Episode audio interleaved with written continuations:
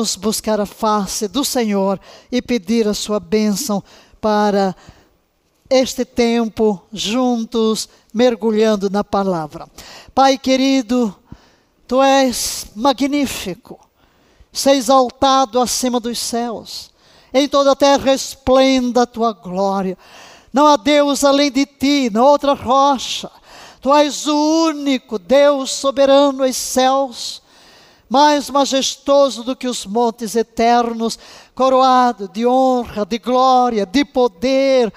Oh, os céus dos céus não te podem conter, mas ficamos tão maravilhados quando pensamos na tua grandeza indescritível e infinita, que vieste a nós de uma forma tão simples, na pessoa de Jesus que se tornou humano para alcançar o nosso coração e levar-nos de volta para ti. Como agradecer-te? Tanta graça, tanto amor, tanta misericórdia. Oh, as tuas bênçãos são incontáveis. Quão grandes a soma de tantas bênçãos. Dizemos como salmista que te daremos em troca de todos os benefícios para conosco. Se os contássemos, seriam mais do que areia da praia. Ao despertarmos cada manhã, respirando, entendemos logo que o próprio respirar é expressão de uma dádiva, de um cuidado teu, que nos preservas a vida para que vivamos para o teu bem. Verdadeiramente, cada dia é o investimento que fazes na conta bancária da nossa existência. A fim de que usemos, não podemos economizar nenhuma das horas, temos que usá-las todas. Mas ensina a cada um de nós a usar cada segundo, cada minuto, cada hora deste novo dia de uma forma a trazer dividendos para ti e para nós. Que haja lucro, que não haja desperdício. E seja tudo para teu louvor e glória. E ao mergulharmos em mais um tópico dentro do poder da intercessão, deste veículo tão glorioso que tu nos dás para mudar circunstâncias, para ajustar os desequilíbrios e harmonizá-los com a tua perfeita vontade, ilumina o nosso entendimento. Que a palavra estudada penetre nos recônditos mais profundos do nosso ser. Entendamos aquilo que vocábulos humanos não conseguem traduzir. Mas que enquanto estudamos, o teu próprio espírito traga impressões, fale, ilumine, e dê a cada um a compreensão das verdades estudadas, para que possamos encarná-las, elas se transformem na nossa experiência e sejamos aqueles intercessores poderosos, usados por ti para trazer à tona os teus propósitos. Lembra-te, Senhor das nações, e oramos aqui pela Argentina Trazemos o pedido da tua filha diante de ti. Move-te, levanta o teu braço. Quanta coisa já fizeste na Argentina. Quantos ventos de avivamento. E quando a nação experimenta crises tão profundas, que a tua misericórdia se manifeste. Levanta o teu cetro, atenta para o clamor dos teus filhos e move-te naquela nação Move-te na nossa nação, move-te em todas as nações da terra, pois os nossos olhos estão postos em ti, em nome de Jesus. Amém, queridos. Amém. Vamos então à nossa aula. Aleluia. O poder da intercessão. Muito pode, por sua eficácia, a súplica do justo. Já vamos longe na nossa abordagem e apenas a guisa de recordar os tópicos principais aí na tela, vimos o primeiro grande intercessor, Jesus. E não podemos nos esquecer o que veio antes. Elaboramos antes bastante sobre o porquê da intercessão, por que Deus busca intercessores e por que Deus disse que não encontrou um só que se colocasse na brecha a favor da nação, pelo que o seu próprio braço lhe trouxe a salvação. Jesus e o nome Jesus no hebraico Yehoshua, que é o mesmo nome de Josué, que tem o nome de Avé, Yoshua, salvação. Yehoshua e Avé é salvação. Seu próprio braço, então, quando o profeta diz que Yahvé falou, seu próprio braço, meu próprio braço, me trouxe a salvação. É interessante, porque salvação é realmente Jesus é salvação. A palavra salvação está no nome dele.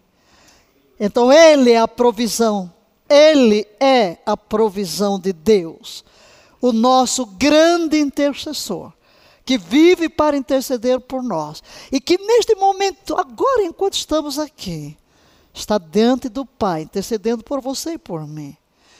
Depois vimos que não somente temos o intercessor junto ao Pai, nós temos o intercessor que nos foi enviado pelo Pai, por Jesus, que é o Espírito Santo. E ele está em nós. Deus fez de nós uma habitação, um templo, no qual o Espírito Santo se move na terra, fala, fala na terra e ora também em nós e através de nós.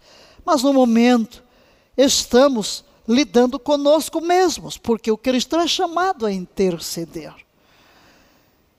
Somos todos, todos indistintamente, chamados a nos colocar na brecha a favor das pessoas e das nações, a sermos canal, eco das intercessões de Jesus, das intercessões do Espírito Santo. E o tipo de intercessão que temos que fazer, a intercessão que funciona, porque há muita gente que pensa que orar é só usar o nome de Deus. Não, não, não. Há vários tipos de oração que nós já estudamos e há várias regras. E estamos estudando a intercessão que é um estudo muito mais longo do que os outros. Na é verdade, em uma aula, duas no máximo, eu dei um tipo de intercessão, de oração, como petição. Agora aqui estamos muitas aulas só na intercessão, porque realmente aqui envolve outras pessoas.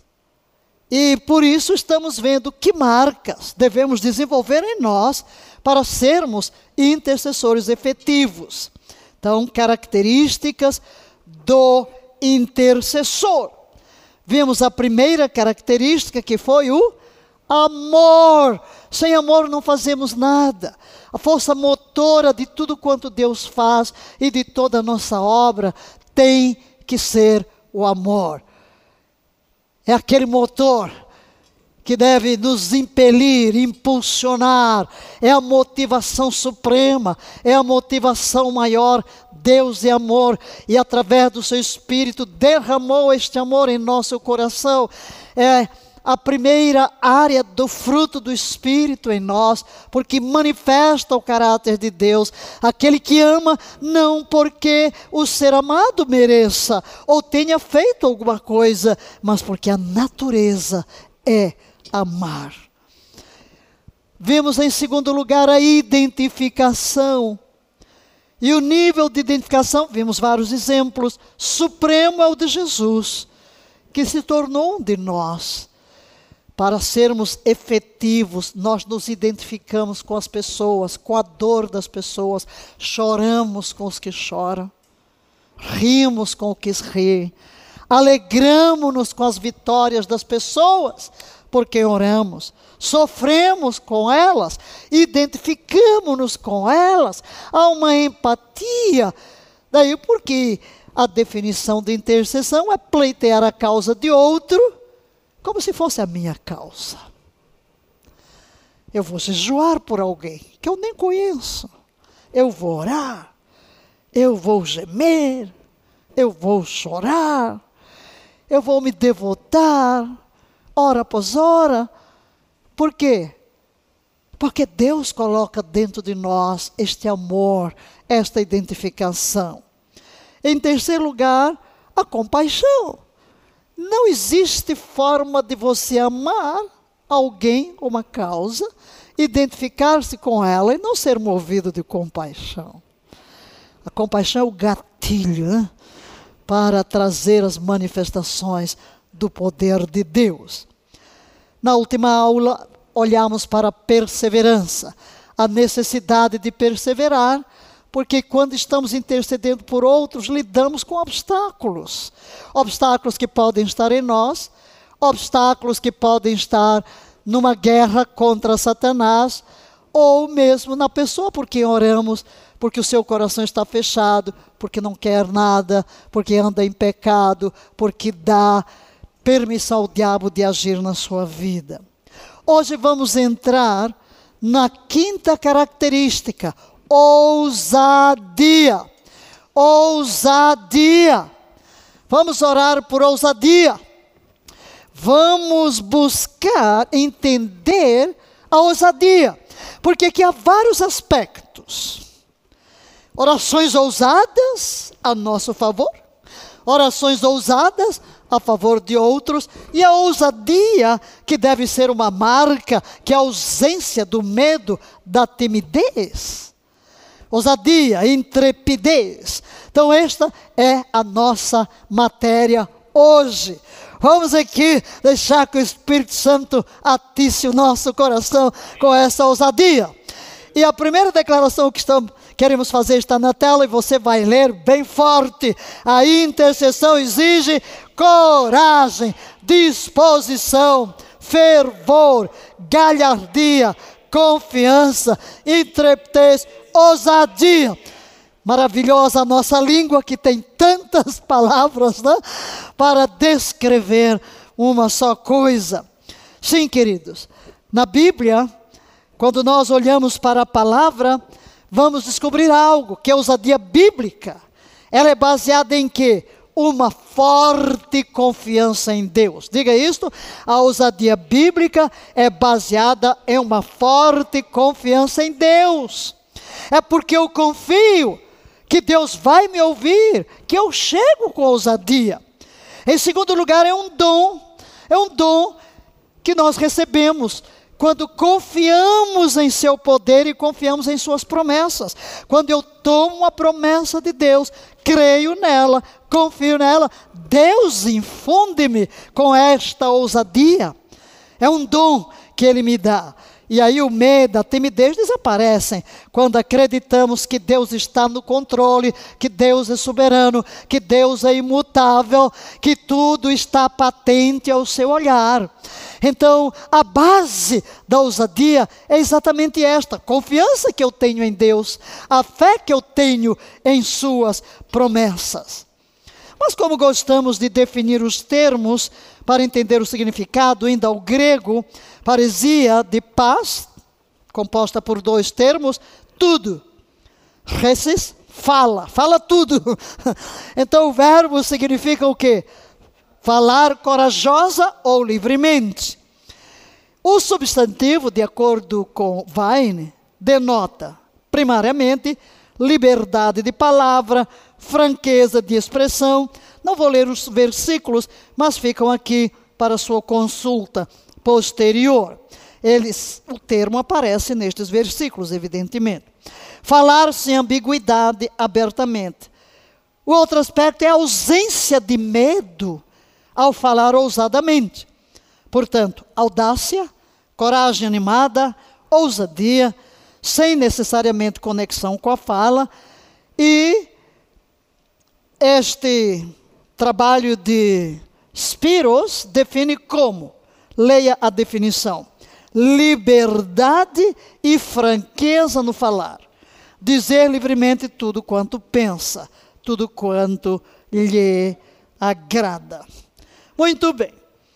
São definições confiança ou intrepidez, particularmente na palavra, abertamente, perspicuidade de palavra, novamente, abertamente, falando em público, liberdade. Todas essas são definições a partir do termo que é usado no Novo Testamento, na, no grego. Agora, especialmente na epístola aos Hebreus e na carta de Paulo, a primeira de João, a palavra denota particularmente a confiança, leia, confiança de uma fé resoluta, inabalável, destemida, sem vacilar em comunhão com Deus. Isso aqui é o que nós encontramos, a essência destas duas epístolas, quando tratam de ousadia, coragem, ousadia, intrepidez, ser resoluto, destemido. Agora imagina a gente falando disso é sobre Deus, né? Chegar a Deus nessa atitude. Alguém vai dizer, não é uma falta de respeito, não. Né? Como é que eu vou chegar resoluto, né? ousado diante de Deus? O que, que é isso? Né? Mas a palavra, o termo, remove o medo e a ansiedade os quais caracterizam a relação do homem com Deus. Por que, que o homem não vai com ousadia? Por causa do medo, da ansiedade e muitas vezes da culpa. Satanás é especialista em trazer à nossa memória os nossos pecados, as nossas falhas, os nossos pecados passados, os erros da nossa mocidade. Né? Alguns de vocês são jovens ainda, mas a culpa, e aquela consciência de culpa impede de você chegar a Deus. E muitas vezes a gente vê as pessoas, ai, mas eu não mereço. Ai, claro, nós não merecemos nada. Mas tudo que o Pai faz por nós não é pelo nosso merecimento, é pelo seu infinito e grande amor. E, já que eu falei de culpa, a ousadia vem como resultado do fato de que a culpa foi removida. Não há nada entre mim e Deus. O perdão de Deus, quando Deus diz dos teus pecados não me lembro mais, não é que Deus sofra de amnésia. Não é isso. Significa que o teu pecado não atrapalha a nossa comunhão, não prejudica a nossa comunhão. Quando diz quanto dista o Oriente do Ocidente, assim afasta de nós as nossas transgressões. Não me lembro mais, não considero, é que não levo em consideração. Não há nada que bloqueie o nosso relacionamento. Esse aqui é verdadeiramente a remoção da culpa pelo perdão. E manifesta-se em confiança que não conhece dúvida em nosso coração. Nós vamos lá à frente usar estes textos que estão aí, mas não agora, apenas deixar aqui claro que a ausência da culpa é que traz esta ousadia. A ousadia bíblica não é, e queremos citar três coisas. Primeiro, a ousadia bíblica não é confiança em si mesmo. Eu não sou ousado porque confio em mim. Ai de mim. Não há nada que possa merecer a confiança em mim mesmo. Segundo, orgulho ou arrogância. Pode parecer alguém que a nossa ousadia seja uma arrogância. Recordo-me no início do meu ministério aqui que alguns me criticavam tanto. Ah, ela quer mandar em Deus. Né, por causa da minha linguagem ousada. Eu dizia, não, não é mandar em Deus, é mandar no diabo. Eu estou aqui usando a autoridade que Deus me deu. Né? Quando chegamos diante de Deus com ousadia, não é porque nós queremos ser arrogante ou mandar em Deus ou mudar a Deus, de forma alguma, até porque toda a nossa ousadia está centrada em trazer à tona a vontade de Deus. Também não é possível a ousadia por nossa própria força. Não é possível, Quando falamos de ousadia necessária na vida do intercessor, essa ousadia vai envolver vários aspectos. Por exemplo, quando Deus me dá uma mensagem, eu estou orando por alguém e eu tenho que confrontar o pecado de uma pessoa, o erro, eu tenho que ter ousadia para poder chegar lá, quebrar a minha timidez. Quando eu percebo que há bloqueios, há amarras, prisões de Satanás, eu vou ter que entrar em guerra. Eu preciso de ousadia para enfrentar a Satanás. Quando parece que não mereço, né? Não, claro que eu não mereço, mas como chegar com ousadia diante de Deus? Só muita confiança em Deus pode nos permitir isso. A intercessão exige ousadia para se chegar a Deus. Por favor, diga isso porque é muito importante.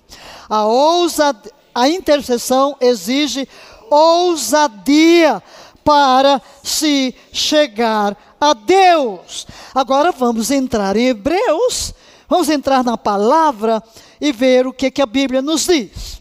Pode ler comigo, por favor? Aqui você vai encontrar o termo ousadia e por isso queremos olhar para este texto.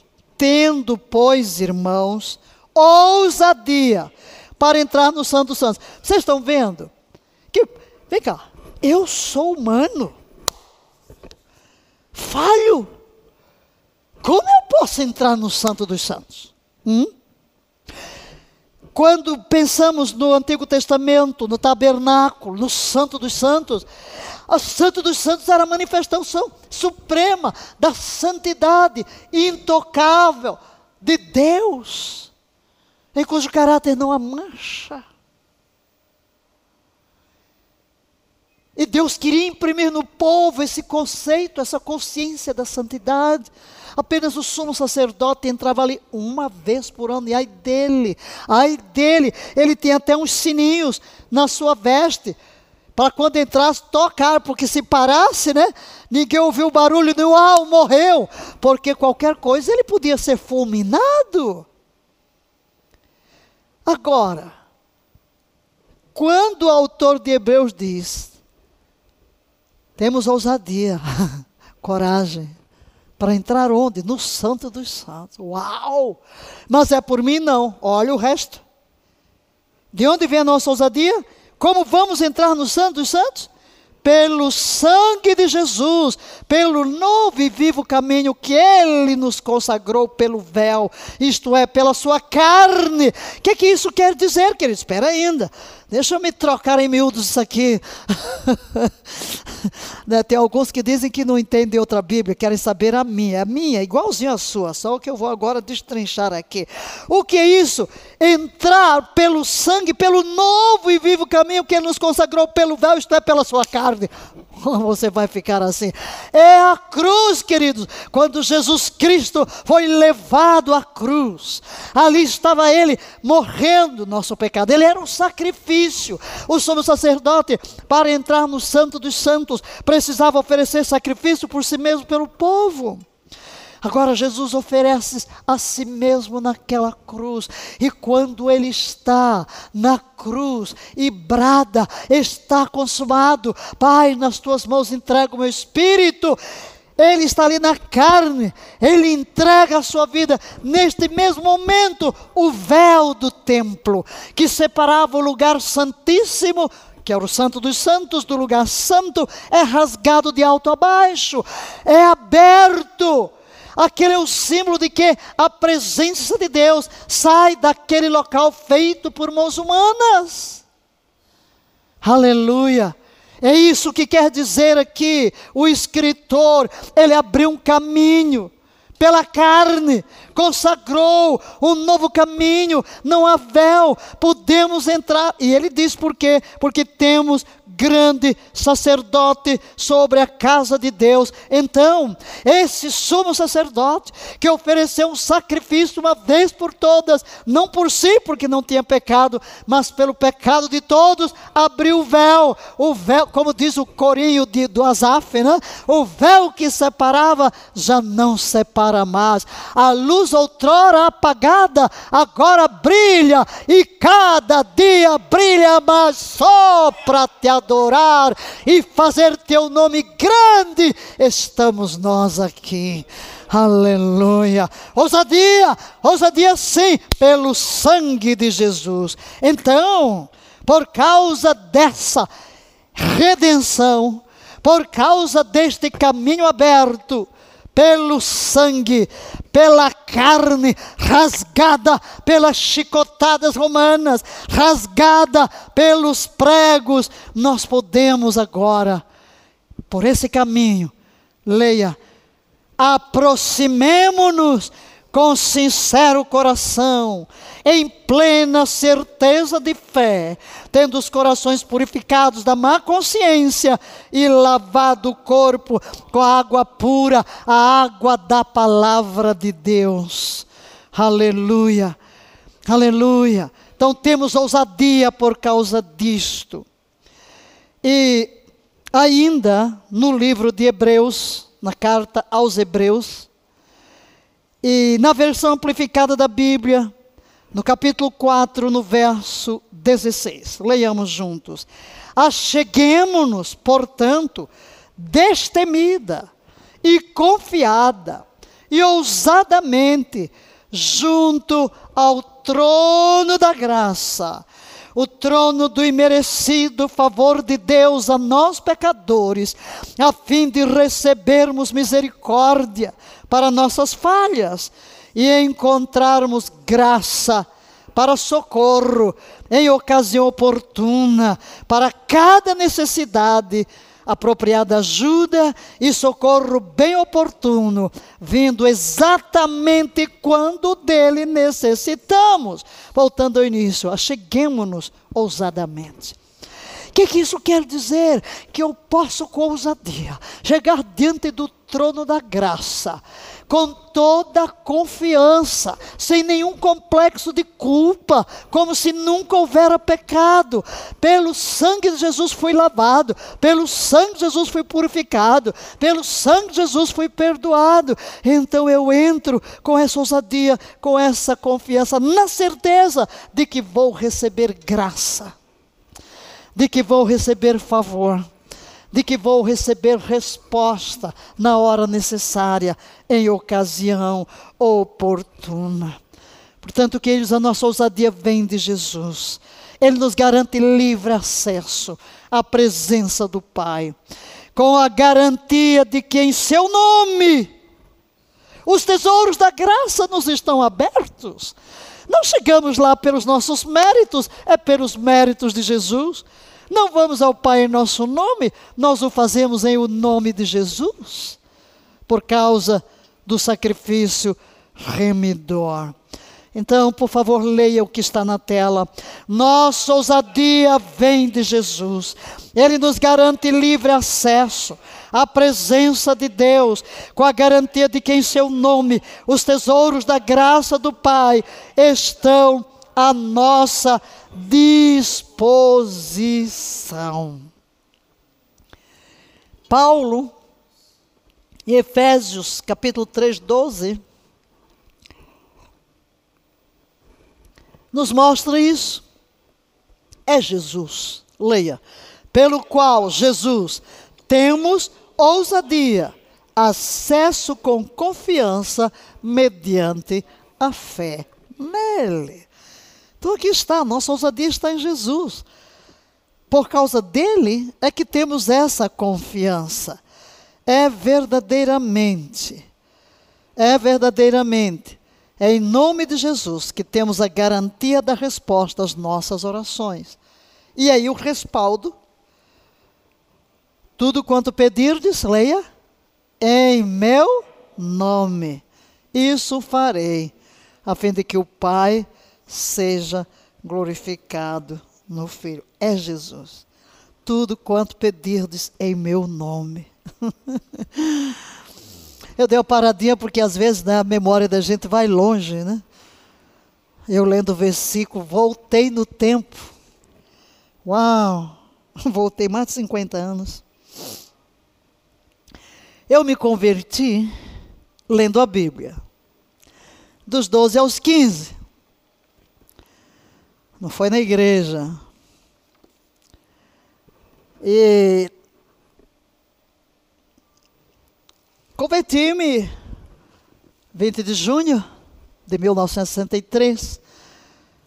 Naquela noite eu fui ao culto, minha mãe permitiu, mas disse que era só aquela noite. Pronto, e acabou, né? E proibiu que eu fosse aos cultos. Eu ficava. Eu lia 15 capítulos da Bíblia por dia. Meu primeiro versículo que eu decorei, a minha primeira poesia que eu decorei foi sobre a Bíblia. Como te quero, minha Bíblia amada, e te admiro no esplendor da luz, que irradias ao contar a história do muito querido e Salvador Jesus. Dormia com a Bíblia, né? Oh, que maravilha! Testemunhava de Cristo para todo mundo, havia um gozo no meu coração, mas não ia aos cultos, eu estudava no Colégio Batista. Mas chegou novembro, eu disse: minha mãe nunca vai me dizer, vai ao culto. Aí eu resolvi fugir. o domingo de manhã, eu disse à minha irmã: eu vou, eu vou ao culto. Você é doida? Se eu vou. Aí eu me arrumei, cheguei lá na porta, não tive coragem, voltei. Eu fui criada, minha mãe, a gente não tinha pai. Meu pai morreu, tinha quatro anos, e a minha mãe dizia assim: Eu vou criar vocês pelo pai e por mim, e não vou dar padrasto aos meus filhos. Ok, então era, né? Como diz o português, escreveu, não leu, pau comeu, né? Obediência, misericórdia. Então, fazer uma coisa contrária à ordem da mãe, santo Deus. Precisa um milagre. não tive coragem. Mas no domingo seguinte, fui, tive coragem. Entrei. A pregação, dona Beatriz Silva, era sobre onde está o teu primeiro amor. Bem, eu guardei o título, não sei o que, é que ela falou, porque o meu primeiro amor estava no fogo mesmo. Né? Eu estava ali. Aí, inclusive, o pessoal da igreja, você falou com a sua mãe, por que, é que você está aqui? Nem me ajudavam, né? Eu cheguei em casa, minha mãe séria. Aí a minha irmã, eu disse para a mamãe que você foi. E ela me mandou lá espreitar pela janela se você estava lá mesmo. Mas disse que não era para dizer nada para você. tá bom. É bom a gente ter irmão, né?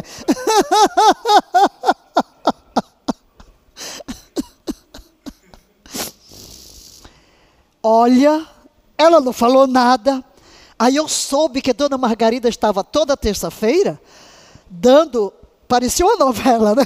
Um capítulo de Em Seus Passos que faria Jesus. Ah, mas o culto era à noite, né? E não havia luz elétrica na nossa cidade, a gente tem que andar com a lanterna. E eu resolvi ir. fugir de dia, ela não disse nada, vou fugir de noite, vou à noite. Só estava séria, não falou nada. Aí já era férias, né? Aí, continuei indo. Ela não falava nada. Muito séria. E perguntaram: Você vai de férias?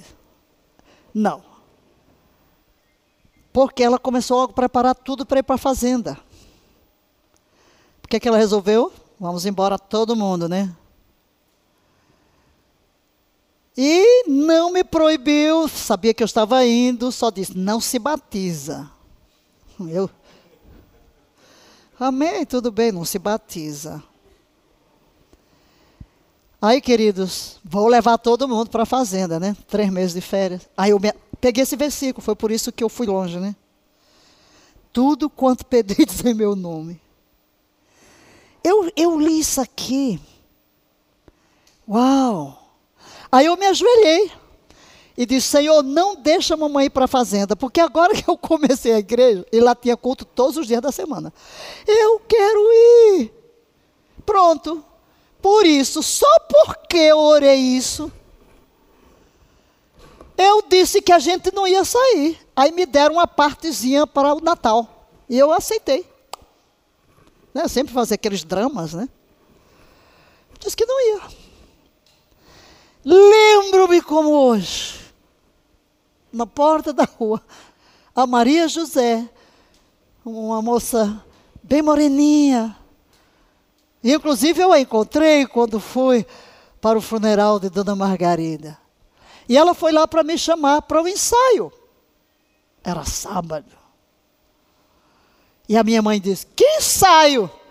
Amanhã a gente vai para a fazenda. Eu chamei na porta da rua. Ela está dizendo isso, mas ninguém vai. Como é que eu sei?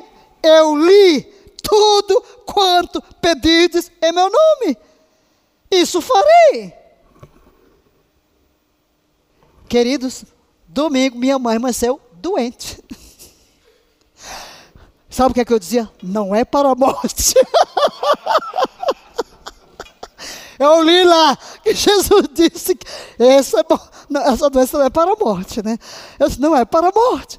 Eu sou adolescente ainda, né? Eu tenho 16 anos, né? Minha mãe ficou doente. E lá não tinha hospital, não tinha nada. Mas já tinha um médicozinho, foi lá. Ah, vai. Sei que vai ter que ir para Goiânia. Aí chega o meu tio, vou levar os meninos para a fazenda. Eu ajoelhei de novo. Senhor, não.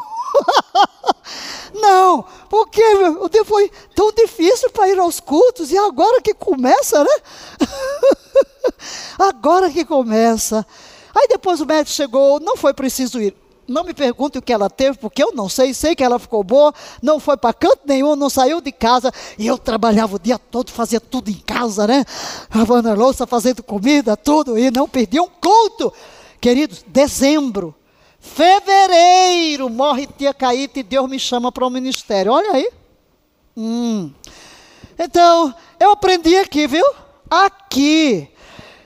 Essa garantia. Olha, foi oração ousada? Foi, foi oração ousada. Mamãe, é meu filho. Graças a Deus que eu não aprendi vida cristã nos bancos da igreja. Foi extrair da Bíblia, sem ninguém me ensinar. Né? Então, a minha fé é muito de criança.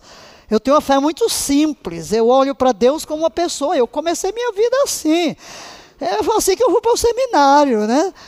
Foi assim que deu todos os passos da minha vida, crendo que Deus cumpre a sua palavra.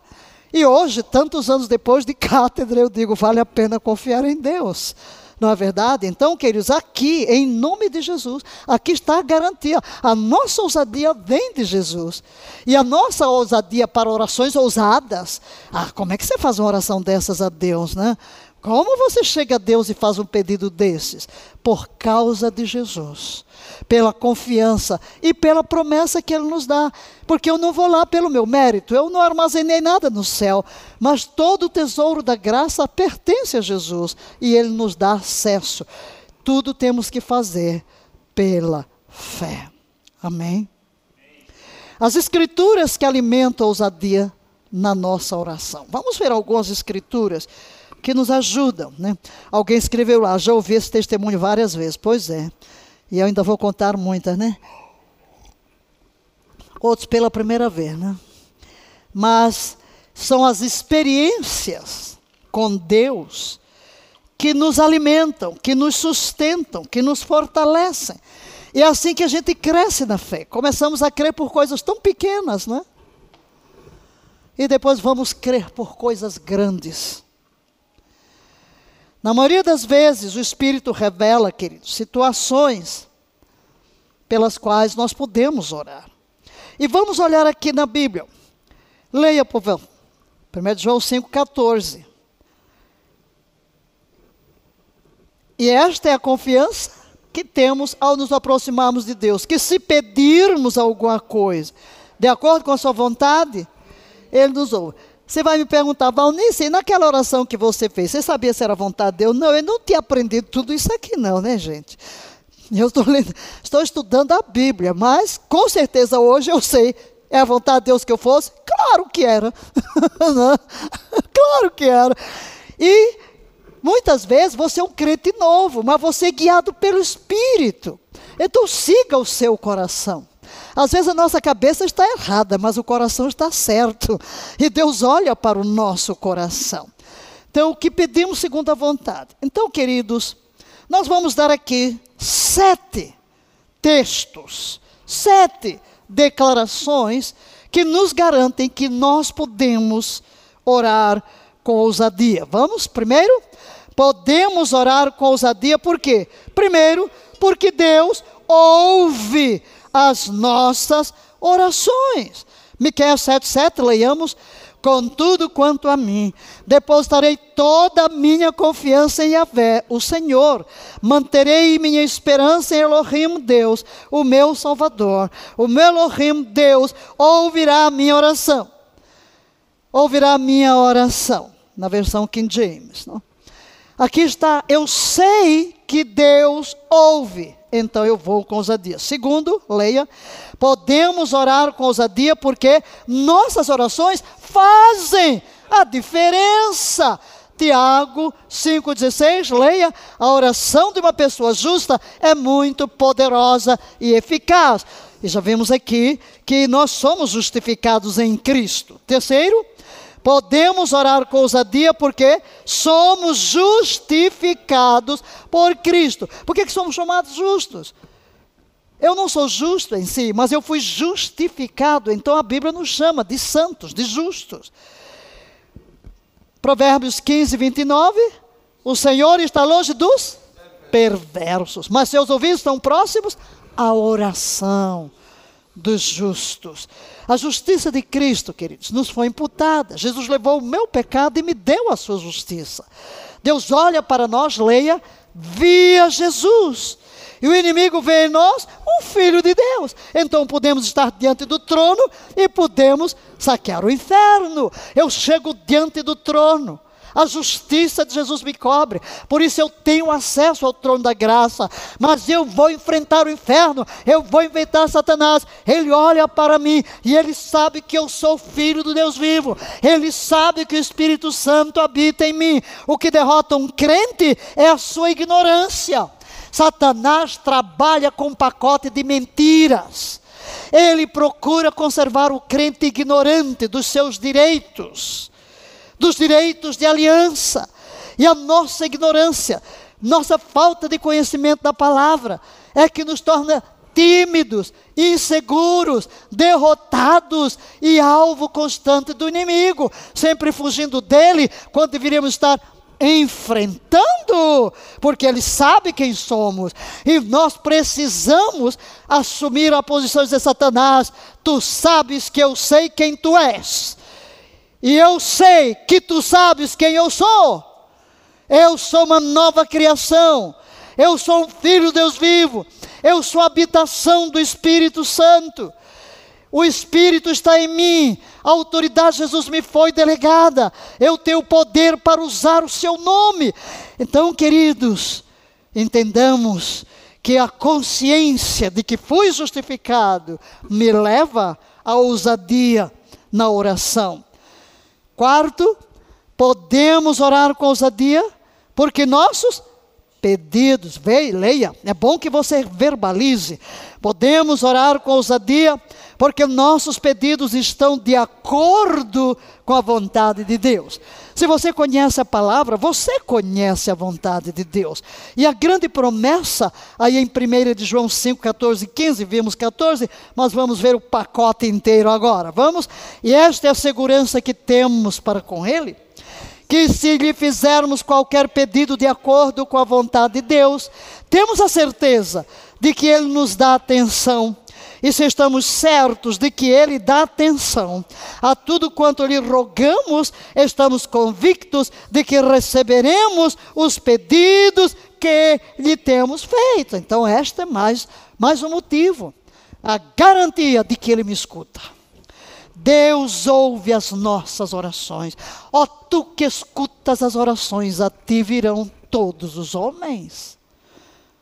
E Deus tem poder para nos responder. Em quinto lugar, leia, podemos orar com ousadia porque obedecemos as Escrituras. Salmo 119, que é todo um capítulo sobre as Escrituras, o versículo 173.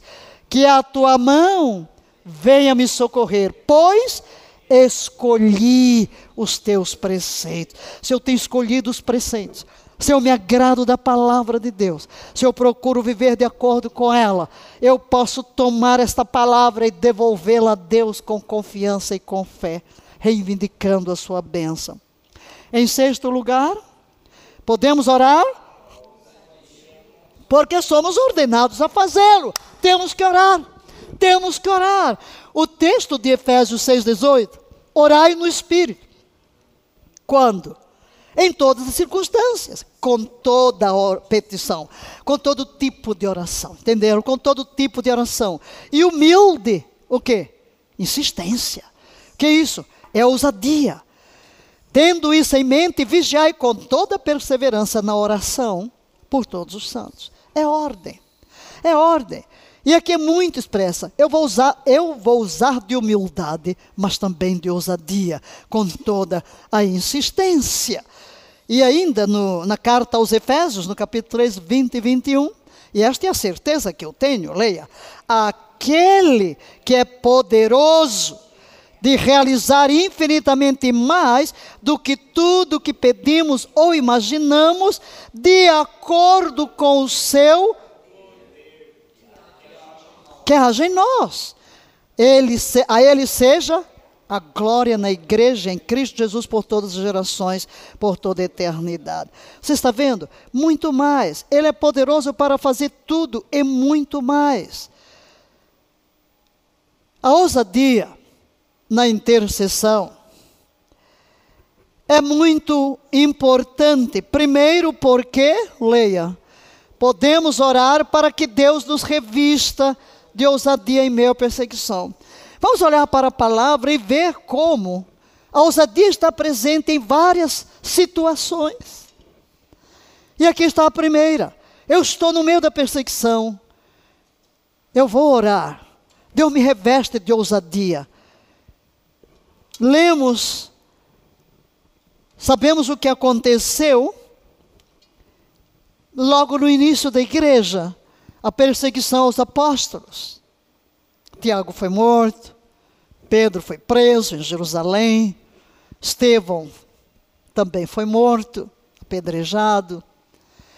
E logo no, nos primórdios, os discípulos pregando foram aprisionados, chicoteados, proibidos de pregar. E depois de um desses incidentes, depois de serem presos, e o Senhor os soltar, e eles chegam para a igreja. E a igreja está orando. Olha o tipo de oração. Vamos ler? Agora, Senhor, olha para as suas ameaças e concede aos teus servos o quê? Que anunciem com ousadia a tua palavra. Não, não é ousado fazer uma oração dessas no meio daqueles, debaixo de, das autoridades que tinham poder para matar, para prender, uma proibição governamental. Olha aqui que eles não chegam, Senhor, livra-nos da perseguição. Olha, tinha alguns de nós que a oração ia ser assim. Oh, Senhor, que eu não sofra. Muda o coração desse, dessa, desse sinédrio, para que não persiga a igreja. Não fizeram nada disso. Mas eles fazem o quê? Dá-nos ousadia. Dá-nos ousadia. Por que precisa ousadia? Você, na cara da autoridade que lhe proíbe, você pregar para ela. que foi o que eles fizeram. E eles disseram: Nós não já proibimos? Por que vocês estão aqui de novo? não podemos julgar entre vós. Olha, olha a ousadia de Pedro. Julgai se é lícito obedecer a vós antes que a Deus. Meu filho, haja ousadia. Quem deu essa ousadia? Olha aqui a oração. Oração por ousadia. Concede aos teus servos, leia, que anunciem com ousadia a tua palavra enquanto estendes a mão para fazer curas, sinais e prodígios por intermédio do nome do teu santo Jesus. Veja o que ocorreu como resultado desta oração. Leia.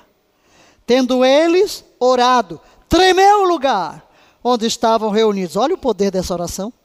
Todos ficaram cheios do Espírito Santo e com ousadia anunciava a palavra de Deus. O que é que eles pediram? Ousadia. O que é que eles receberam? Ousadia para pregar a palavra de Deus. Segundo incidente, Paulo pediu que a igreja orasse para que ele, Paulo, falasse com ousadia e intrepidez. A vida de Paulo não foi simples. Ele foi perseguido de lugar em lugar, terminou dando a sua própria vida. Então, para enfrentar todas essas situações adversas, só mesmo ousadia. Então, vejamos o que ele fala.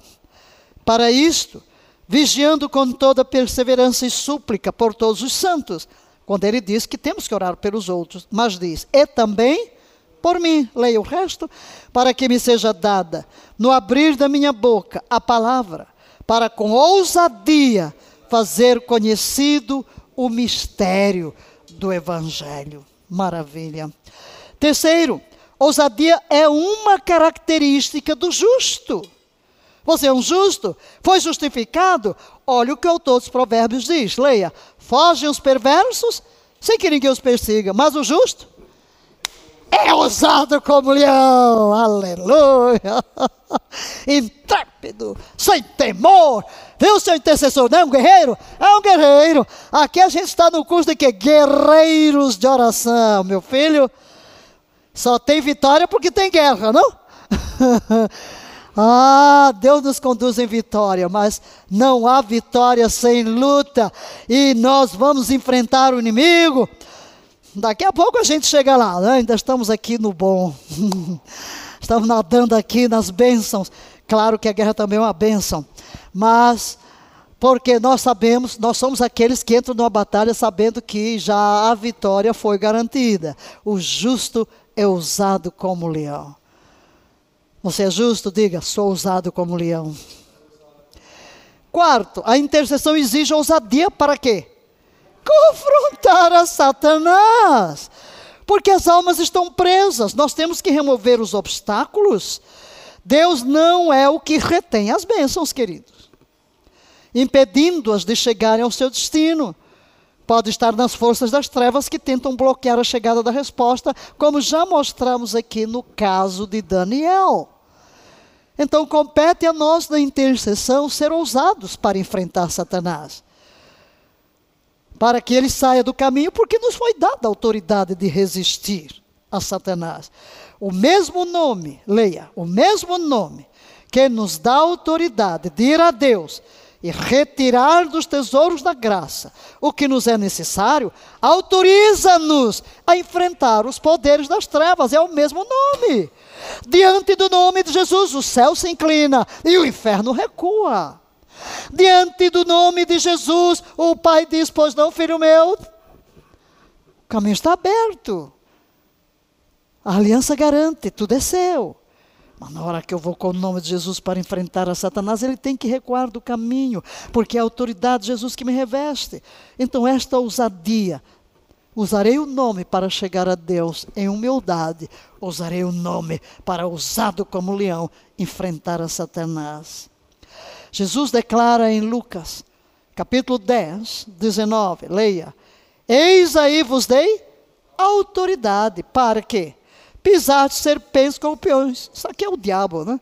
E sobre todo o poder do inimigo. E o melhor, nada absolutamente vos causará dano. Então não tenha medo. Não tenha medo de enfrentar. Não tenha medo. Satanás trabalha com intimidação, sabia? Intimidação. Mas se você sabe quem você é, e ele vem lhe intimidando, lançando pensamentos de dúvida, lançando pensamentos de acusação, você abre a boca e diz: pode se afastar de mim. E você joga um versículo na cara dele. É assim que a gente atira setas contra o inimigo, as setas incendiárias, usando a palavra, usando a palavra. Tiago nos encoraja. Leia. Sujeitai-vos, pois, a Deus, mas resistir ao diabo. E ele fugirá em. Nunca deixe o diabo ver as suas costas, ok? É na frente, meu filho, não vira as costas, é ele que tem que virar as costas. Ele é que tem que ser posto em retirada da nossa frente. Se nós andamos diante de Deus em sinceridade de coração, ele não tem poder de nos dominar. Em quinto lugar, O Espírito Santo é quem? A fonte de ousadia e poder. O Espírito Santo que está em nós. Vemos repetidas vezes no livro de Atos a expressão de que foram cheios do Espírito e com ousadia. Sempre que vem a expressão de estar cheio, primeira evidência de que você está cheio do Espírito é a sua ousadia. Tornaram-se ousados. Ora, ele está envolvido na intercessão. Já sabemos que é o Espírito Santo que vai se mover em nós. Por isso, a ousadia do Espírito estará conosco. Leiamos 1 de Reis 18, 36. Ó Senhor Deus de Abraão, de Isaac e de Israel, fique hoje sabido que tu és Deus em Israel e que eu sou teu servo e que, segundo a tua palavra, fiz todas estas coisas. Responde-me, para que este povo saiba que tu, Senhor, és Deus e que a ti fizeste retroceder o coração deles. Então caiu o fogo do Senhor e consumiu o holocausto, e a lenha, e as pedras, e a terra, e ainda lambeu a água que estava no rumo. Onde é que Elias encontra a ousadia para fazer esta oração. Vocês devem conhecer a história, ali em 1 de Reis, quando olhamos para as orações feitas na Bíblia, de servos de Deus, vemos a presença dessa ousadia. E um grande exemplo é este aqui de Elias, uma oração muito ousada. E uma atitude muito ousada, porque ele está lá no Ribeiro de Querite, ele está Longe ele fez um, um, decreto dizendo que não haveria chuva nem orvalho, senão, segundo a sua palavra, veio a seca, veio a fome, o desespero, o rei queria matá-lo. Mas ele então encontra um servo do rei e diz Acabe que eu tenho que comparecer diante dele. E comparece diante de Acabe e pede que Acabe chame os profetas de Baal. E ele vem com um desafio. Um desafio muito grande que é, vamos ver quem é o Deus que vai responder com fogo. Vocês vão jogar aí o fazer holocausto, que são muitos, mas não pode pôr fogo. Deixa o Deus que responder com fogo. Esse é Deus. E eles ficam toda manhã e se retalham e gritam. Aí Elias ainda fica fazendo chacota, né? Ah, clama mais, deve estar dormindo. Quem sabe não está viajando. E finalmente não conseguem. E Elias restaura o altar de Deus. E faz o impossível, né? Que ousadia. Põe a água. O que é que não existia? Água. o que é que o povo estava precisando mais? Água. Pois Elias pede o quê? aquilo que mais falta fazia, água. Como quem diz, vamos, vamos, testar quem é Deus aqui. E eles puseram a água ali, fez, fez um rego. Eles pode pôr mais. Vocês ainda guardaram a águazinha lá no, no cantil, né? Põe tudo, meu filho, derrama todo o restinho de água que tiver aí. Aí você vai dizer, ih, vou morrer de sede. E ele faz a sua oração pela primeira vez na história, ou pela única vez na história, em vez da água apagar o fogo, o fogo lambeu a água. e aí então, ele faz esta, esta declaração, mostrando que Responde-me para que este povo saiba que tu és Deus, fique sabido que tu és Deus. Tu fizeste retroceder o coração deles. Aí Deus responde essa oração ousada de Elias. Olha aí. Então caiu o fogo do Senhor e consumiu o holocausto, consumiu a lenha e as pedras e a terra e ainda lambeu a água. Que fogo poderoso! Esta oração, vamos ver que eles orações tão ousadas da Bíblia como esta que estamos apresentando aqui. Agora uma perguntinha: qual é o segredo? Foi o que falamos há pouco. O Espírito, estou dentro do contexto de que o Espírito Santo está envolvido na intercessão. Foi o Espírito, foi o Espírito de Jeová, o Espírito de Avé que estava sobre ele. E esse é o mesmo Espírito de coragem e força que reside em nós. Amém, queridos? O mesmo Espírito que veio sobre Elias. No Velho Testamento, o Espírito vinha sobre o profeta. Mas no Novo Testamento, o Espírito reside em nós. É o mesmo Espírito que nos dá ousadia. Isaías 11, 2 diz: Que Espírito é este? Leia. O Espírito do Senhor, o Espírito de sabedoria e de entendimento, o Espírito de conselho e fortaleza, o Espírito de conhecimento e de temor do Senhor. Em sexto lugar, a ousadia caminha com o exercício da autoridade. Para exercer autoridade, é preciso ter ousadia. O que é autoridade? O poder ou direito de comandar ou agir, domínio ou poder. No grego, a palavra é exúcia. Na realidade, existem duas palavras no grego que as Bíblias mais antigas traduzem por poder, que é dunamis e exúcia, mas na realidade, dunamis de onde vem dinamite é o poder. Exúcia é a autoridade. Então eu posso ter o poder, a habilidade, mas não ter a autoridade para exercer.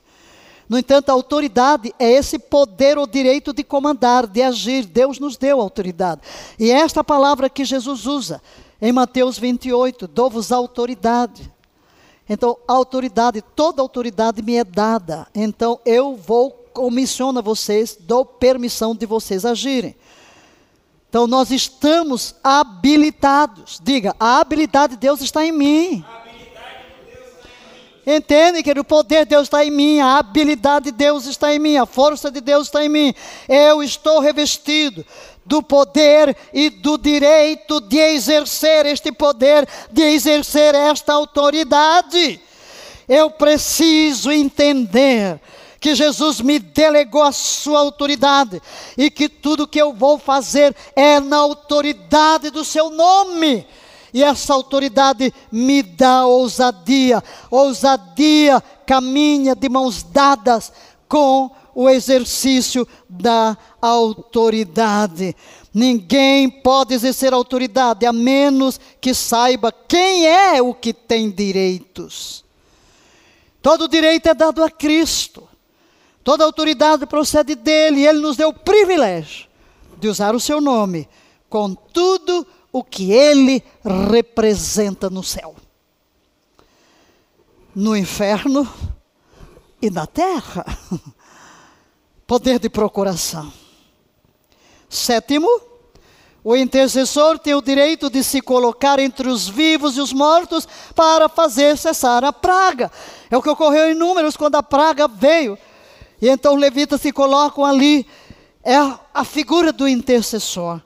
Eu me coloco entre Deus e o mal que está acontecendo, entre Deus e a pessoa por quem oro, e a nação por quem oro. Tenho o direito de fazer isso.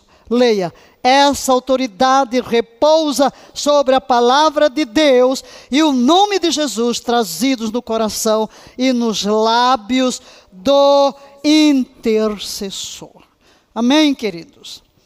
Mas gostaríamos agora de entrar na área de orações ousadas. Sete orações ousadas, pensando em nós. Ninguém dá o que não tem. Para eu entrar no campo da intercessão, que envolve guerra, que envolve dores de parto, que envolve identificação, eu preciso estar bem. Eu preciso estar bem. Eu preciso estar bem administrado, eu preciso estar fortalecido em meu interior. Eu preciso partir de uma confiança em Deus, porque se eu não provo eu mesmo, orações ousadas por mim, eu não vou conseguir fazer oração ousadas pelos outros. Então vamos ver alguns exemplos, porque não importa o que está acontecendo, a vitória já está garantida pela autoridade e pelo poder do nome de Jesus.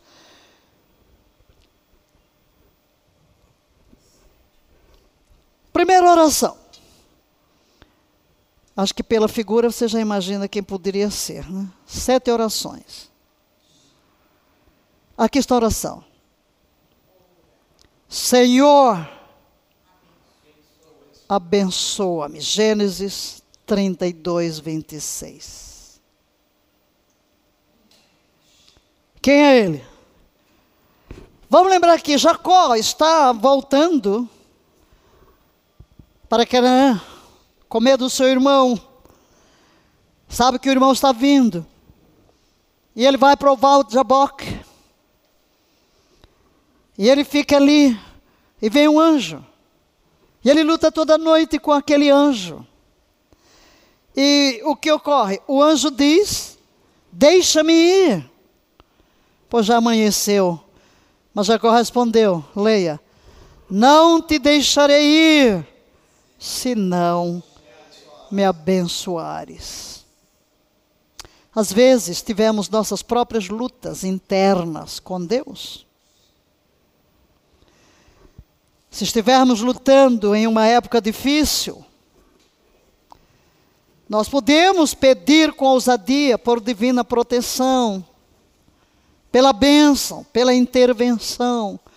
E o que vamos fazer nessa parte final da nossa aula é fazer orações também. Tomar estes exemplos e fazer oração por nós. Então, leia a oração que vamos fazer agora. Senhor, agradeço porque és um Deus que ouve a minha oração. Nos momentos de dificuldade, dá-me a perseverança e a força para nunca desistir. És um Deus que abençoas abundantemente o teu povo. Abençoaste a Jacó, mesmo quando ele lutou contigo nas provações de sua vida.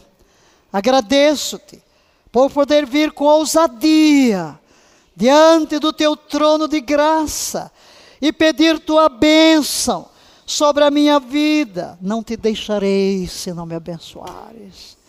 Mesmo em meio a dores e lutas, não me abandonarás. Abençoa-me com todas as bênçãos espirituais por meio de Cristo e ajuda-me a nunca deixar-te ir. Amém. Uma oração ousada. No momento difícil, não te abandono, não te deixo. Que eu não desista. Não te deixarei se tu não me abençoares. Eu já tive que fazer uma oração dessas em desespero na África. Quando vi o poder de Deus eu entrei no meu escritório e disse: Não como, não bebo, não prego. Eu vi a manifestação do teu poder até que me des revelação. Como Deus gosta destas orações ousadas. Ele virá. E é ali exatamente nesta situação que Deus muda a identidade de Jacó. E o anjo diz: Teu nome não será mais trapaceiro, Jacó. Teu nome será Israel. Olha o nome de Deus, El aquele que, como príncipe, luta com Deus e os homens e vence. Ali ele muda a identidade. A identidade vem como resultado de uma oração ousada. Meu querido, minha querida, saia do temor, saia da angústia. Talvez você esteja em dificuldade, não importa qual é a luta, diga: abençoa-me, não te deixarei ir. Eu preciso da tua bênção, eu preciso do teu toque. uma outra oração. Qual é a oração? Mostra-me tua glória. Quem foi que fez? Moisés. Moisés. Oh, meus queridos. Moisés, mostra-me a tua glória. Depois de toda a sua intercessão, ele vai pleiteando vai argumentando com Deus. Cada oração é uma ousadia tremenda. Não vamos falar dela aqui agora. Nós falamos dela na perseverança. Esta oração, mas elas são orações ousadas. Até para perseverar precisamos de ousadia. E depois de tudo aquilo, quando Deus diz tudo bem, eu vou, Ele diz: mostra-me a tua glória. O que é que Moisés está pedindo? A glória?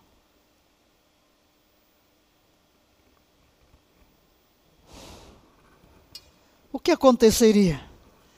se tivermos coragem suficiente para fazer esta oração.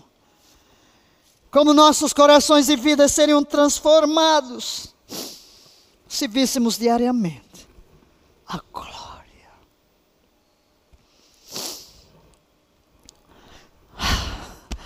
Estou emocionada. É porque vejo coisas que eu não estou falando. A glória. Trono de Deus é um trono de glória deslumbrante de esplendor. Quando olhamos para Jesus, vimos a glória. Onde estava a glória? O Pai vai dizer: Não, tu não podes ver o meu rosto, tu não podes ver a minha glória, mas fica aqui, eu te planto na rocha, na fenda da rocha.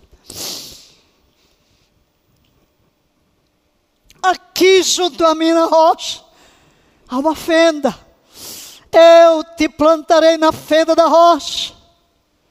E a minha misericórdia, misericórdia, só a misericórdia. Aquela era uma imagem de Jesus, ele é a rocha dos séculos, que seria fendida no Calvário, e na fenda da rocha seríamos plantados. E olhando para o rosto de Jesus, todos viram a glória de Deus vimos a sua glória. A glória é a manifestação da natureza, do caráter de Deus. Mostra-me a tua glória, mostra-me quem tu és, mostra-me o esplendor dos teus atributos divinos. Quero conhecer-te. Jesus pôde olhar para os discípulos e assim: olhem para mim, quem me vê a mim vê o Pai. E porque vocês não morrem, no Antigo Testamento eles tinham a sensação: eu não posso ver a glória, senão eu vou morrer. Por quê? Tu não vais morrer, porque eu me tornei um de, um de vocês. Eu me tornei humano. E quando ele ora, faz a oração sacerdotal do capítulo 17. Dei-lhes a glória que a mim me deste. A palavra hebraica para glória nesta passagem significa glória, honra, gloriosa, abundância, riqueza, esplendor, dignidade, reputação, reverência. Leia, por favor.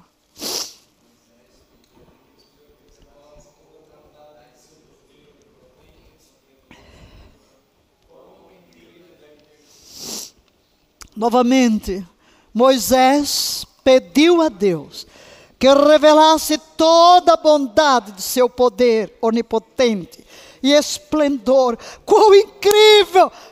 Deve ter sido isso. Queridos, Deus deseja se encontrar com cada um de nós. Da mesma maneira, podemos experimentar a glória da Sua bondade quando fazemos esta oração. Que eu veja a Tua glória, que eu conheça a Tua glória, que eu penetre numa intimidade tão profunda contigo, que possa te contemplar, que veja a Tua beleza, Teu esplendor. Oh Deus, quando contemplo o teu trono, descrito em Apocalipse 4, falando do esplendor da majestade incandescente, raios, relâmpagos, trovões, que eu veja a tua glória, que eu manifeste a tua glória, que a tua glória se veja em mim. Que oração, que oração. Leiamos a oração. Senhor, assim como Moisés, peço com ousadia que me mostres a tua glória. Revela-te a mim de maneiras mais profundas e permite-me experimentar teu poder, glória, esplendor e abundância. És esplendorosamente esplendoroso e santo, e eu louvo o teu nome. Outra oração ousada. É ousada esta oração, ajuda minha incredulidade. Aqui está um pai com seu filho, endemoninhado, opresso, os discípulos não conseguem expulsá-lo. E ele chega, Senhor, se tu podes, ajuda. E Jesus disse: Se tu podes, tudo é possível ao que crê. E então ele faz esta oração: Eu creio. Ajuda, ajuda a minha incredulidade. Ajuda-me. Ajuda-me na minha falta de fé. Uma oração que precisamos fazer. Uma oração ousada. Senhor, ajuda-me. Não estou crendo. Vamos ser honestos, vamos ser sinceros. Há momentos que parece que a fé esmorece. Há momentos em que a incredulidade bate a nossa porta, sobretudo quando há uma demora na resposta. Quando não há evidência de que Deus nos respondeu.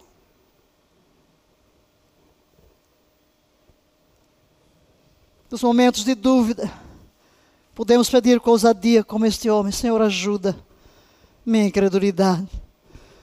Jesus jamais despreza a nossa oração, mesmo quando estamos em dúvida. Ele não se afasta de nós porque estamos em dúvida. Ele é paciente. Ele é amoroso. A única coisa que ele nos pede é que confiemos, crê somente. Tudo é possível ao que crê. Façamos a oração. Senhor, nos momentos em que a vida parece não fazer sentido, ajuda-me a confiar em Ti.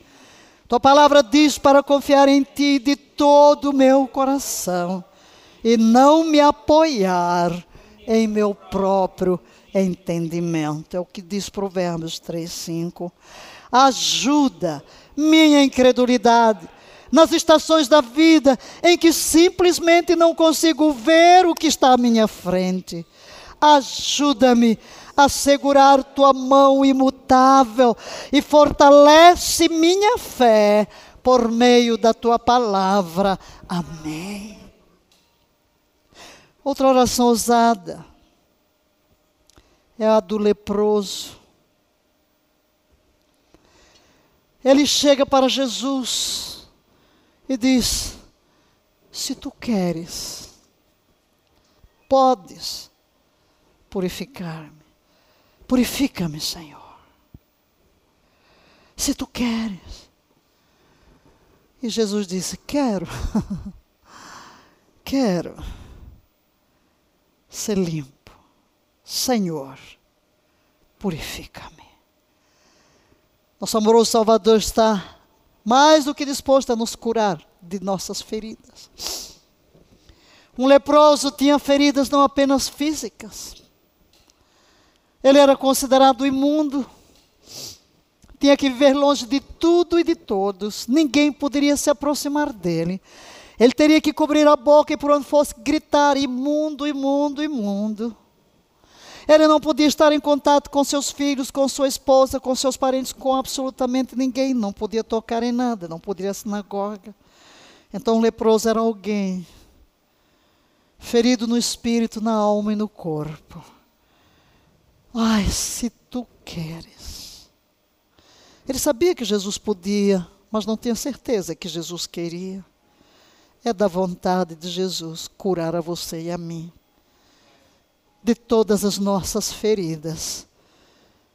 Onde estão as nossas feridas? Sofremos tantas, em tantas áreas da nossa vida, não importa em qual.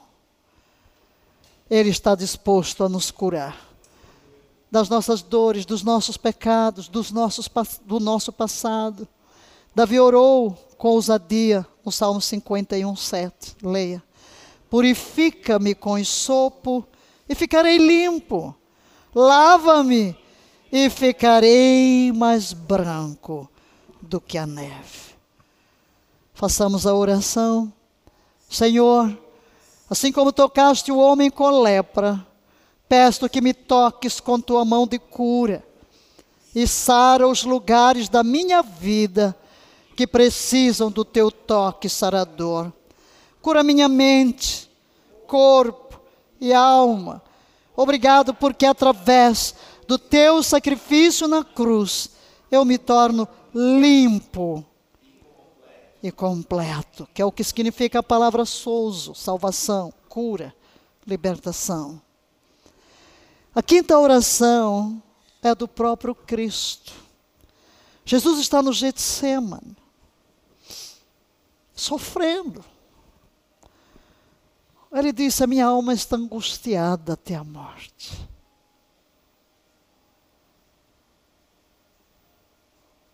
Ele está ali pronto para levar sobre si os nossos pecados. Sabe dos momentos dolorosos que há de enfrentar. Não somente físicos, emocionais, espirituais.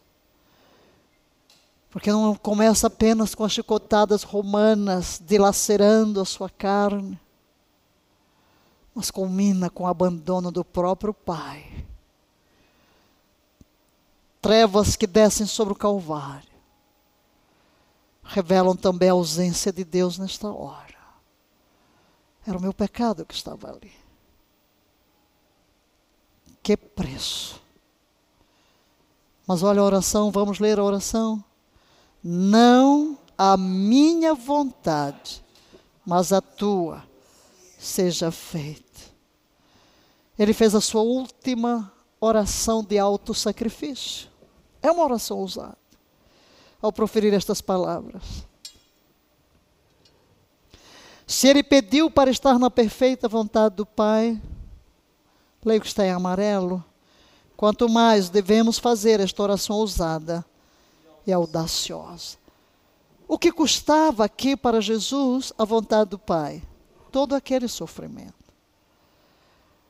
Queridos, nem sempre a vontade de Deus é o que nós queremos.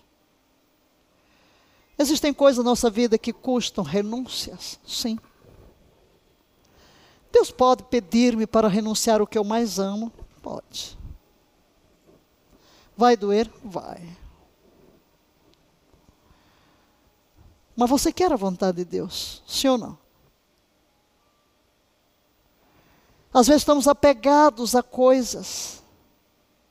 Quando fui para a África, enviada pela Junta de Missões Mundiais da Convenção Batista Brasileira, eu me sentia proprietária da junta.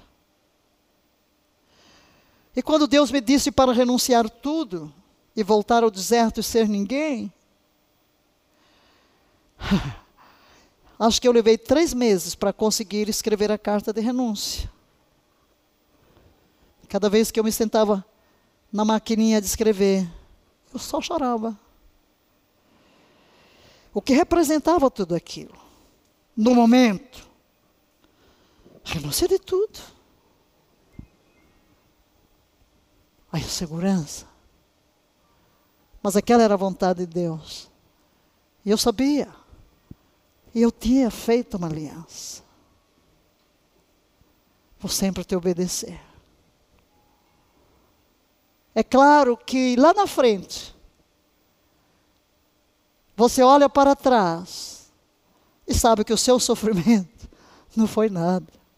Por isso, Paulo diz que os sofrimentos presentes não hão de se comparar com a glória que nos há de ser revelada. E por isso diz de Jesus que ele viu o penoso trabalho, o fruto do penoso trabalho da sua alma e ficou satisfeito. Portanto, essa rendição, esta oração ousada, Senhor, estou sofrendo, está doendo, mas eu bem que queria que houvesse uma outra, um outro caminho, que houvesse um outro jeito, mas no fundo eu sei que não há. Eu me rendo. Eu me rendo. Não é o que a minha carne quer, não é o que a minha alma deseja, é o que tu queres, porque a tua vontade é o supremo bem da minha vida. Leia, por favor. Podemos confiar que a vontade de Deus é boa, perfeita e agradável. Então vamos orar? Senhor, oraste no jardim para que a vontade do Pai fosse, fosse feita, mesmo desejando que o cálice da aflição fosse removido. Suportaste a cruz, desprezando a vergonha, para que eu possa ter a vida eterna.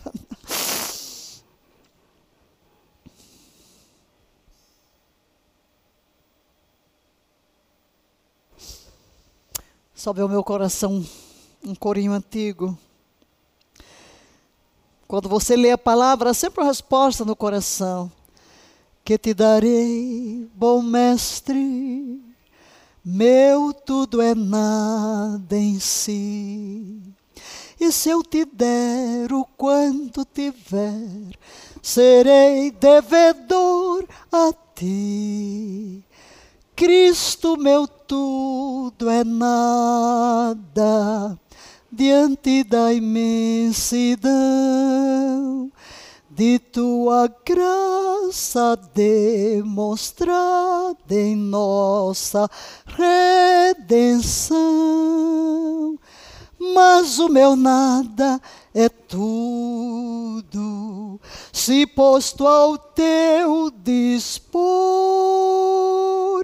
Haja o que houver e venha o que vier, sou todo teu, Senhor. Mas o meu nada é tudo, se posto ao teu dispor, haja o que houver e venha o que vier, sou toda tua, Senhor. Mesmo desejando que o cálice da aflição fosse removido. Suportaste a cruz, desprezando a vergonha, para que eu possa ter a vida eterna em ti. Continuemos.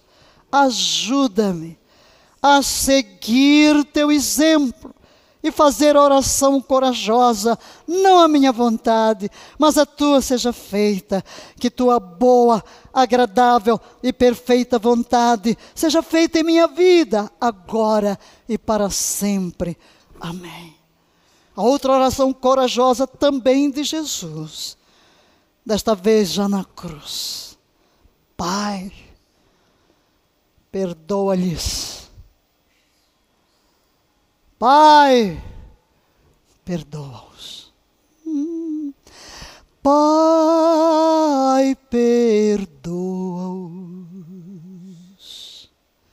pois não sabem o que fazem. Pai, perdoa-os. Pai, perdoa-os pois não sabem o, o que fazer, pois não sabem o que fazer. Pai, perdoa-os Como pedir perdão para os algozes? Jesus na cruz perdoou aqueles que o crucificaram brutalmente. Quando as pessoas nos machucam e nos decepcionam, definitivamente, pode levar tempo para curar essas feridas. Mas nunca haverá cura se não pudermos dizer, Pai, perdoa-os. E quando você faz esta oração ousada, Pai, perdoa-os, é porque você mesmo já os perdoou. Mas a melhor coisa que podemos fazer por nós mesmos é seguir os passos de Jesus e fazer esta oração ousada. Vamos orar. Senhor, ajuda-me. Orar como tu oraste a perdoar aqueles que pecaram contra mim. Esta é uma oração difícil de fazer em meio à dor que outros me causaram. Cura meu coração, conforta minha alma, dá-me a força para fazer o que é possível em minha própria força. Eu sei que contigo todas as coisas são possíveis. Mas olhando para aquela cruz, sabemos que ali não era o fim. Quando vamos para o Apocalipse, vem uma oração, ora vem, Senhor Jesus. Ele foi para a glória, mas um dia ele voltará. voltará sobre as nossas orações. Ora vem, Senhor Jesus. Queridos, por que, que estamos aqui neste curso? Meu Deus, nós estamos aqui para aprender a entrar no mundo espiritual, a fim de saquear o inferno e povoar o céu, para que Cristo volte. Quando Ele voltará, Ele voltará quando o número dos salvos for completo. Tiago diz que o dono da terra não retarda a sua vinda, mas aguarda os frutos que virão como resultado das primeiras e das últimas chuvas. Que chuvas são essas? O derramamento do Espírito Santo. Que fruto é este? Filhos e filhas para Deus. Nós estamos aqui para ser esta força poderosa de intercessão. Quando falamos em mudar nações, é mudar corações, é mudar vidas, para que conheçam a Deus como o único Deus verdadeiro e a Jesus Cristo, a quem Ele enviou, e sejam salvos e que Cristo volte. Nós estamos aqui para não dar descanso aos nossos olhos, até que Cristo volte, ou até que partamos. Nós somos chamados a estar na brecha por vidas, por nações. Por isso nós vamos orar. Ora vem, Senhor Jesus. Ora vem, Senhor Jesus. Porque tudo que fazemos é na perspectiva da eternidade. Tudo que fazemos é sabendo que caminhamos para aquele grande dia. Então, o que está aí na tela, um dia nosso Senhor e Salvador atravessará as nuvens, retornará com todo o poder em Suas mãos. Que dia glorioso será esse! E enquanto nos preparamos para seu retorno, queridos, que possamos viver vidas poderosas, dignas do chamado que recebemos, dignos de ser filhos de Deus, dignos de ser a noiva do Cordeiro. Há muito trabalho ainda para fazer. E a intercessão é um grande trabalho, é uma grande obra. Ao cumprir o chamado de Deus em nossas vidas e tornarmos seu nome conhecido diante das nações, podemos orar com ousadia como João. Ora, vem, Senhor Jesus. A Bíblia diz que Deus o tem. Até que todas as coisas sejam colocadas debaixo dos seus pés. Jesus é o cabeça da igreja, nós somos os pés. Por isso o revestimento do Espírito vem. Por isso o derramar do Espírito vem. Estamos aqui intercedendo pelo mais poderoso derramar do Espírito que a terra já conheceu, preparando a noiva para o seu arrebatamento. E faz parte disto uma colheita de vidas sem precedentes querido, porque o fim, o fim do grande drama da redenção diz que não se pode contar o número dos redimidos de toda tribo, de toda raça, de toda língua, de todo povo e de toda nação. Este é o clímax, este é o grande finale. E quem é que vai ser canal de Deus para consumar esta grande visão que não se aparta do coração do Deus triuno? Somos nós. Somos nós é claro que não é só oração, é pregação, oração, mas pelo poder da intercessão, cadeias são quebradas, portas são abertas, os céus são limpos para que a pregação do Evangelho alcance o coração e as pessoas se arrependam e creiam e sejam salvos. Portanto, vamos fazer esta oração final, com estas sete orações corajosas, ousadas, que esta ousadia nos domine. Senhor, enquanto espero pacientemente tua gloriosa vinda, ajuda-me a permanecer fiel para completar o trabalho que me chamaste para fazer. Enquanto estou no mundo cheio de dor e escuridão, geme até voltares, ajuda-me a brilhar a, tu, a luz do teu amor e graça no mundo, e orar como o apóstolo João fez em Apocalipse: Vem, Senhor Jesus, estão diante de ti as nossas orações. E estas sete orações que proferimos, por uníssono, diante de ti, expressam o desejo do nosso coração. São orações ousadas que fazemos por nós, porque cremos em Ti, porque confiamos em Ti.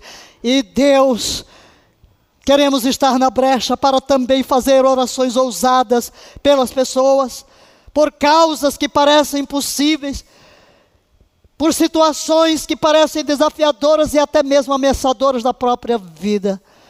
Ó oh, Cristo da glória! Ó oh, Senhor Jesus, és o nosso modelo supremo. Os nossos olhos estão postos em Ti. Oh, doce Espírito que em nós habita. Oh, Paracleto divino, dependemos de Ti. Triunidade Santa, nós te adoramos, nós te exaltamos, nós te bendizemos. Oh, glória imensa!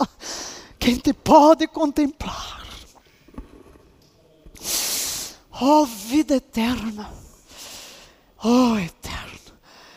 Tua presença tão forte. Parece que o nosso corpo não consegue aguentar. Não tem limite. Santo Deus. Tua é a glória. Teu poder. Tua é a majestade. Rendemos-nos a Ti. Somos Teus somos teus. Que a tua glória se manifeste em nós e através de nós. Ó oh, Jesus, vive a tua vida no poder da tua ressurreição em nós e através de nós.